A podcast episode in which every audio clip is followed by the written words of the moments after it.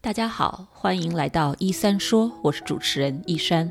这一期我们还是会继续聊聊疫情下的家庭关系。今天我们请到的是我们诊所的戴小成咨询师，来为我们聊聊婆家人和娘家人之间的矛盾，我们该如何应对？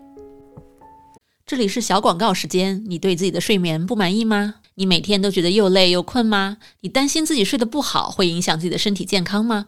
晚上睡不着，睡不深，白天无法集中注意力，效率低下。欢迎查看我的睡眠课程，mindbodygarden 点 com 斜杠 sleep，教你如何在一个月内科学的摆脱失眠困扰。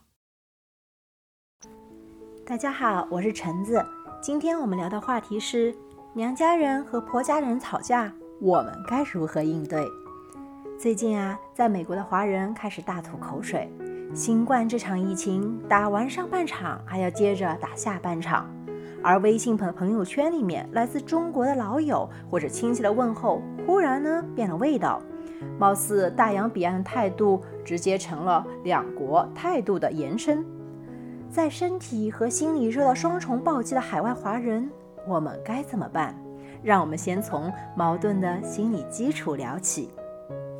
第一点是关于 conformity，就是我们想与群体保持一致的这样一个倾向。处于社会中的个体，我们都会受到外部舆论的影响，无论自觉还是不自觉，我们都会把普遍流行的观念内化吸收，成为自己的观念，从而为此代言。比如说拿口罩这件事儿来说吧。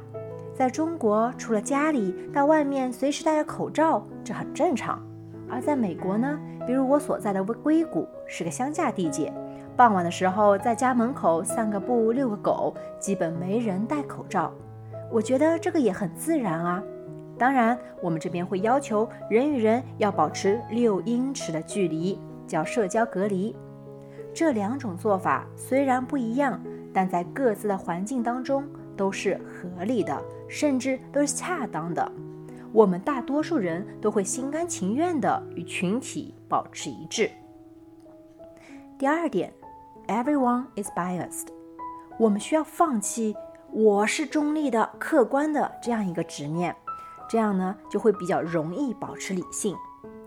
因为啊，我们的经历、我们所处的环境，决定了我们一定会戴上自己的有色眼镜。其实有偏误不要紧，只要能够察觉到，能主动去调整，就会帮我们更好的了解自己，理解对方。